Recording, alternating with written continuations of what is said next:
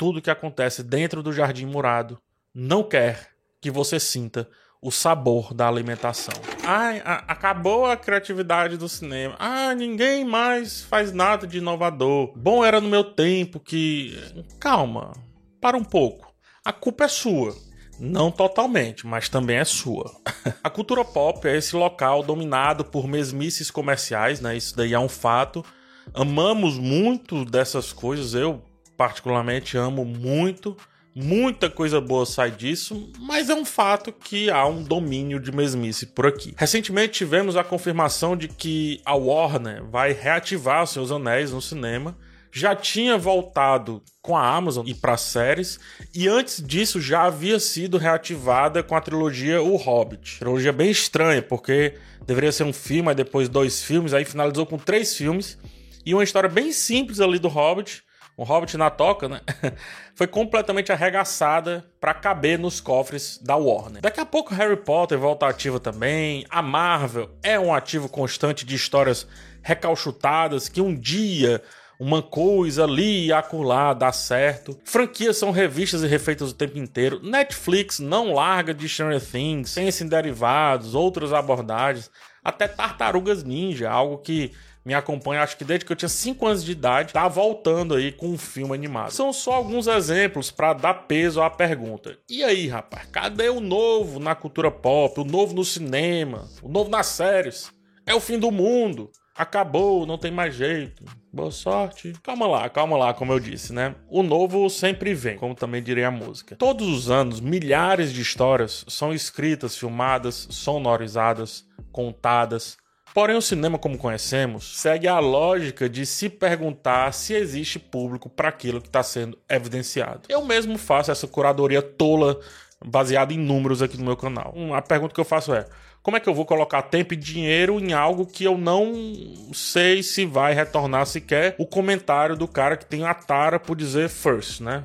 Eu sou o primeiro a comentar. Surge a velha questão de oferta e demanda. Há uma oferta grande de filmes e séries ao longo do ano principalmente se você pensar naqueles que não chegam ao cinema.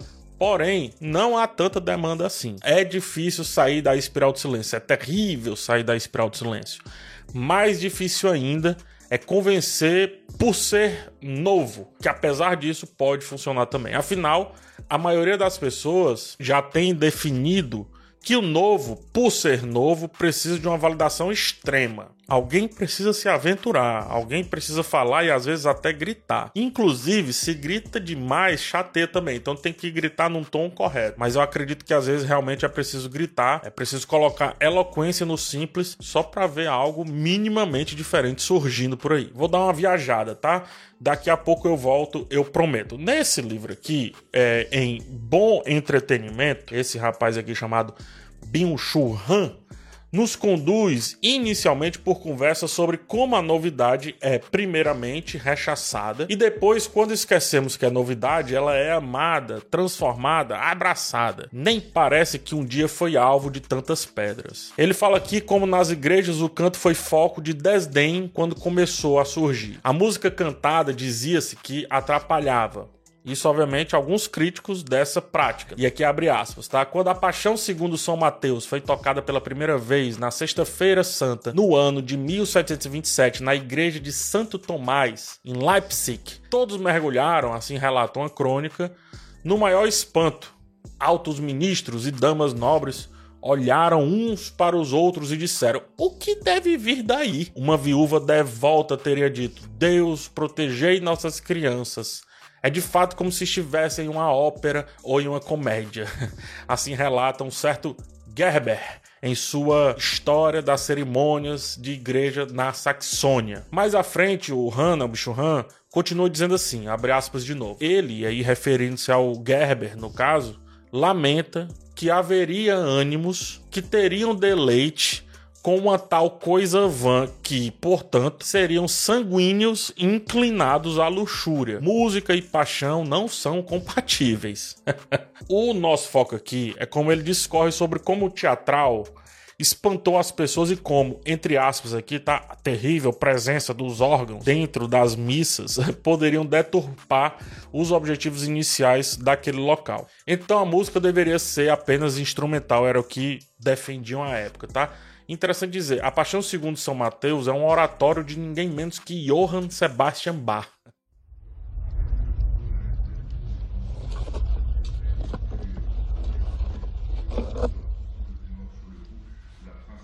O novo fere. O novo é aquele corte fino do papel na pele intacta.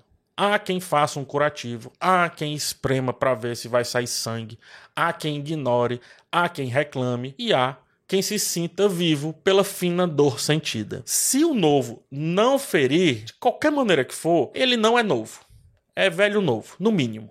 O que se faz com o ferimento aí sim é o cerne aqui da questão. O impacto do diferente muitas vezes é o susto, muitas vezes vira admiração e noutras tantas vezes vira esquartejamento público. Proponho um experimento para ficar mais claro aqui o papo. Observe essa imagem, tá? Temos uma imagem toda vermelha com um quadrado amarelo no canto inferior direito. O que te chama a atenção e uma rápida olhada aqui para essa imagem? Acredito que seja o amarelo.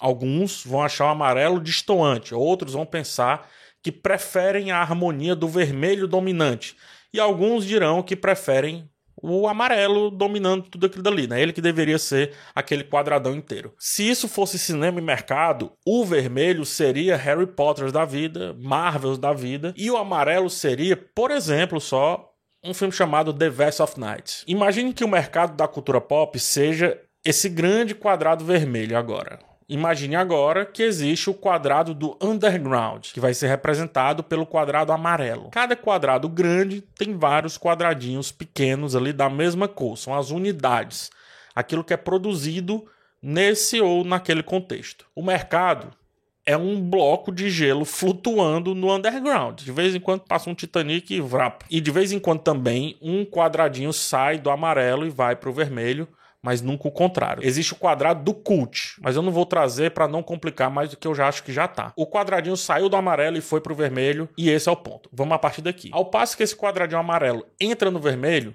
aparecem dois tipos de consumidores da cultura pop.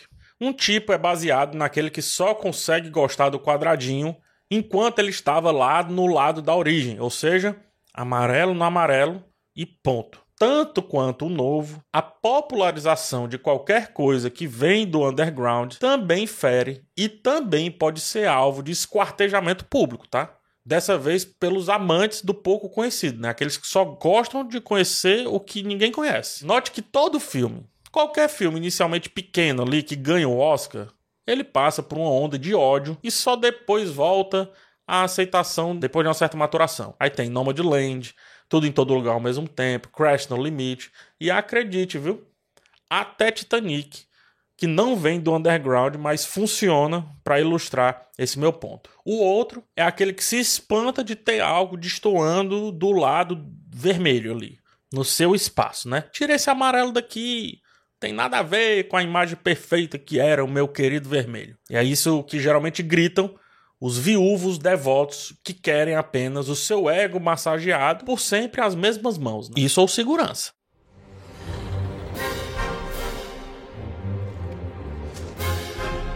Buscar o novo, coisa que poucos fazem, pode ser uma forma muito eficiente de lidar com a incerteza e encontrar uma certa esperança, novas ideias, novas percepções. Por outro lado, o preço do velho é uma certa segurança do inverso, ou seja, da certeza. O preço do novo é se deparar com o incerto o tempo inteiro. Nesse contexto, as diferentes maneiras de lidar com o ferimento provocado pelo novo podem ser vistas como estratégias para enfrentar a incerteza e a instabilidade de um mundo em constante mudança. Eu vou começar a chamar um monte de gente aqui para me ajudar a falar isso, tá? O Jean Baudrillard, em Cool Memories, fala que, abre aspas, estamos numa era pós-moderna onde tudo é possível e quase nada é certo. Fecha aspas. Essa frase é muito poderosa porque ir no certo flerta com a ideia de que apostar naquilo que se garanta algum retorno antes da aposta em si é fazer o bom jogo. É fazer o jogo inteligente. Não é. Nem sequer é aposta, se você refletir bem. Afinal, se você já sabe do retorno, não é aposta. Para Disney, por exemplo, a Marvel é ouro justamente por isso. Assim como grandes franquias para os seus respectivos estúdios são ouro também por isso. Porque garimpa e aposta vão requerer sorte ou um estudo mais apurado, coisa que o mercado, né, o mercado estabelecido, raramente tem paciência de fazer. E aí vamos no Balma. O Balma, em modernidade líquida, complementa essa ideia dizendo que a incerteza é o habitat natural da vida humana. Embora a esperança de escapar da incerteza seja também um dos motores que mantém os seres humanos em movimento, os tempos mudam, porém, e com eles muda a relação entre a esperança e a incerteza, assim como a estratégia que os seres humanos desenvolvem para conciliar essas duas. A esperança para com o novo pode mover ou deveria mover porém não vende tanto quanto o velho. Por mais que haja um apreço pela incerteza, todo mundo vai gostar da incerteza. Por isso que a gente assiste futebol e outros esportes, por exemplo. Ao mesmo tempo também há o instinto de fugir dessa incerteza, ainda que o novo tenha reconhecida qualidade. Ao contrário do que costuma apontar para invalidar esse avanço ou para fazer o velho manter-se liquidamente atual. De todo o espectro consumidor da cultura pop, um em especial, caso caia nessa armadilha que eu trouxe agora, pode colocar a perder a sua principal virtude, que é a galera da crítica cinematográfica. A galera da crítica. Por isso eu julgo perigosos os textos perfeitamente encaixáveis em uma sensação de bom ou ruim. Responde ao público aprisionado, mas não responde ao tempo e menos ainda à inovação sempre presente na arte ou no entretenimento.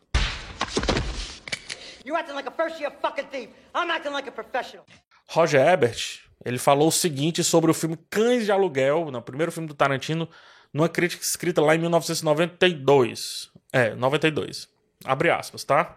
Gostei do que vi, mas eu queria mais. Eu reconheço a história por trás dele. Tarantino promoveu o projeto do zero, com talento e coragem, e acho que é uma grande conquista para um novato. Foi feito com orçamento baixo, mas a parte que precisa de trabalho não custou dinheiro. É o roteiro. Tendo criado os personagens e modelado o esboço, Tarantino não faz muito com seus personagens, exceto deixá-los falar demais, especialmente quando deveriam estar inconscientes de choque e perda de sangue, fecha aspas. Eu não gosto de nota, tá? Mas eu vou usar aqui para ilustrar, já que o Roger Ebert, ele tornou-se notório por definir filmes com dedos para cima ou para baixo. Ele deu para Cães de Aluguel duas estrelas e meia, de cinco no máximo. Veja só como ele elogia Tarantino enquanto ator, né? Em detrimento ao escritor Tarantino. Sem querer cometer nenhum anacronismo, a história, é bom apontar, não concordou aí com Roger Ebert. Assim como não concordou comigo e com vários outros críticos em várias situações. Porém,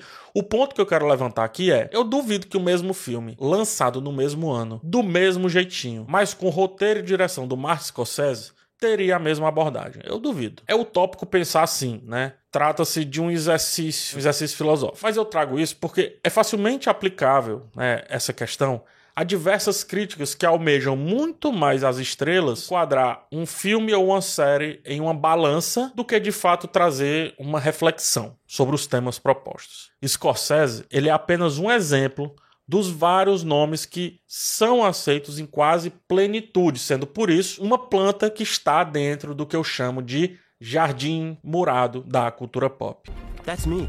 Well, that's my avatar. At least until I feel like changing. O certo seria cerca viva, é bom que se diga ou muro vivo, mas jardim murado é um termo que eu roubo da tecnologia, né, dos algoritmos aí, e que eu acho que combina um pouco mais aqui com esse tema, tá? Pra galera aí do vamos fazer uma cal, o, o, o jardim murado é, é construído para manter o usuário preso ali dentro de um aplicativo ou algo parecido com isso, sem parecer que ele se que esse cara, que esse usuário está preso, porque afinal há muito verde, né? há muitas oportunidades, muito que se fazer. É um pouco também da construção do panóptico digital que o Bin Han ele fala em Sociedade da Transparência. Então quem quiser dê uma olhada. Mas voltando, eu adapto o Jardim Murado aqui como sendo um muro verde e vivo, lotado de árvores, plantas, grama, flores e atrações do lado de dentro. Esse muro é muito eficaz para prender o espectador em uma falsa sensação de satisfação, porque ainda que seja um muro, tanto parece natural como tem algumas frestas que dá para ver o lado de fora, bem pouquinho, mas dá. Então quem tá dentro talvez nem perceba ou sinta que esteja cercado, porque afinal é um jardim, é gostoso, cheira bem.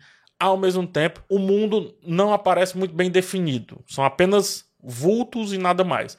E quem tá fora acha aquilo lindo, porque é um ornamento, né? Inebriam-se pela suposta beleza do jasmim e do girassol. E para querer estar lá a todo custo, passam a aceitar que jasmins e girassóis sejam as únicas belezas possíveis para ser aceito dentro daquele contexto, para passar por aquele muro. E das duas uma, para passar desse muro, quem está dentro ou afasta um pouquinho as plantas e permite essa passagem, ou quem está fora passa por cima, machucando as plantas, levando tudo do jeito que for. Mas dos dois jeitos perceba que alguma folha vai cair ou algum jardineiro vai se chatear nesse processo. Enquanto ficarmos na ideia de que o novo é estranho, de que o novo é distoante e não entendermos essa suposta quebra de tom como algo que pode ser agradável e um dia consoante, continuaremos achando que só as mesmas coisas existem, que aquilo dali que a gente tem acesso, que a nossa bolha é limitada, porque o mercado da cultura pop quer as plantas desse jardim esse jardim murado, né? sempre vivas. Eu faria o mesmo com as minhas plantinhas aqui. A questão aqui é que o mercado ele também quer saciar todos aqueles que estão dentro do jardim apenas com o que tem no jardim, porque é muito caro ir buscar lá fora. Só que isso não é possível, né? Porque isso enjoa. Daqui a pouco eu falo sobre, tá? Raramente uma nova muda entra naquele jardim. E quando consegue, vem cheia de desconfianças. After Sun é o filme de estreia da Charlotte Wells. Um deleite primoroso de estética e reflexão. Um reflexo assim preciso do nosso tempo, do registro e da memória guardada, da, das fotos aí nas redes sociais, dos pequenos filmes que a gente nem lembra direito como que aquilo foi feito e tudo é um grande fragmento, né? Tudo é fragmentado demais e a memória vai aos poucos retomando quando a gente vai olhando aqueles fragmentos do passado. Perfeito, filme perfeito nesse ponto. Charlotte Wells, ela não é sequer uma muda nesse jardim morado hoje, porque é como se uma perfeição não bastasse. É preciso muito mais para provar que você é capaz de habitar ali, de, crescer, de ser uma flor ou uma planta, quer que seja, que cresça dentro daquele jardim. M. Night Shyamala é uma exceção que confirma essa regra ou não tanto, porque o mercado precisou engoli-lo e ao descobrir que ele não era exatamente o que um dia o fez entrar naquele jardim, ele continuou lá dentro, mas ele teve que se esconder várias vezes, dando frutos aí considerados podres, mas com a esperança que um dia um fruto de um sexto sentido fosse brotar ali, fosse germinar né, naquela realidade. In this world, we're all so caught up in our own heads. It's easy to lose sight of what's real. É papel da crítica trazer luz. Mas em comparação com o público, a crítica sempre vai ser menos impactante. Quem define o peso para o mercado, ou seja, para o jardim, é o público. Mas depois de definido, olha só que loucura. Todos os públicos que vêm em seguida ou que virão em seguida passam a ser controlados pelo jardim sem nem saber o que está acontecendo. O jardim então produz frutos culturais padronizados e homogêneos para servir a um controle de quem já está lá dentro qualquer luz jogada pela crítica é facilmente ignorada. É o que importa, o que a crítica pensa, né? Não é assim que dizem quando não concorda com a maioria, ou seja, com o que está no jardim. E aí por isso também inventaram o embate público versus crítica, colocando-nos como antagônicos e não complementares, como de fato somos. Embate provindo do fruto mais bobo gerado no mundo digital, tá? Que é o tomate. No caso aqui, tomates podres, mais precisamente falando. Na origem, na gestação, público e crítica têm o mesmo objetivo. Entretanto, se a mesma luz, ou até um feixe bem menor dela, for jogado em quem já está dentro do jardim morado, Martin Scorsese, por exemplo, vai parecer um clarão, um sol, e receberá aplausos ali dos jardinizados com muito afinco.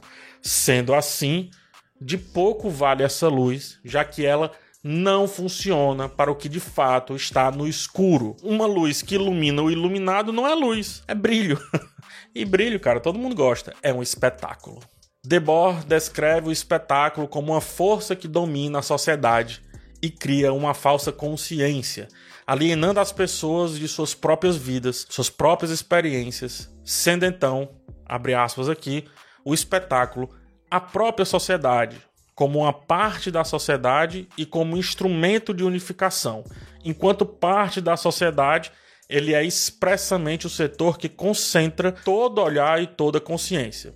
Por ser separado, ele é o lugar do olhar iludido e da falsa consciência. E a unificação que ele realiza não é outra coisa senão uma linguagem comum dessa dita ilusão. No livro Fahrenheit 451, Ray Bradbury descreve uma sociedade distópica onde os livros são proibidos e queimados também para evitar que as pessoas tenham acesso a ideias divergentes e ao conhecimento. A população é distraída e alienada por entretenimentos superficiais, como por exemplo a parede de TV que ocupam as casas das pessoas e que promovem então uma certa conformidade com tudo que está acontecendo. O conceito de espetáculo do Debord e o contexto do Fahrenheit 451 concordam com essa ideia de que jardim murado é manipulação a favor do próprio jardim, da própria manutenção de todo aquele muro vivo, limitando, portanto, a exposição a novas ideias e ao pensamento crítico. O jardim murado da cultura pop é onde a cultura dominante cria uma falsa sensação de satisfação e mantém as pessoas dentro de limites estreitos, impedindo-as de explorar perspectivas alternativas e levemente desafiadoras. Em resumo, o novo.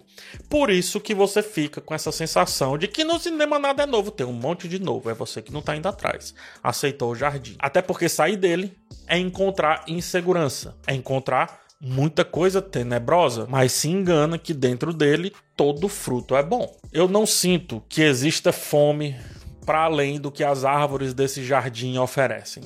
É, não a mesma fome. Experimente comer o mesmo prato de comida todo dia. Enjoa, né? Dá um leve fastio. Pensa-se sobre se a fome é suficiente para submeter-se de novo àquilo dali. E por isso leva à negação da comida a princípio. E isso acontece porque não era fome, era comer. É diferente. No começo era sabor.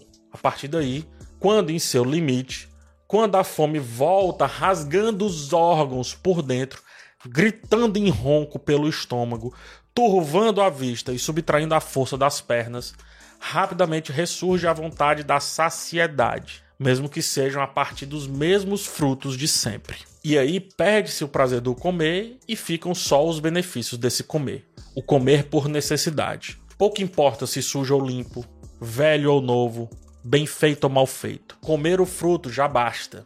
E assim, come-se frutos velhos como se fossem novos. Não importa, na verdade.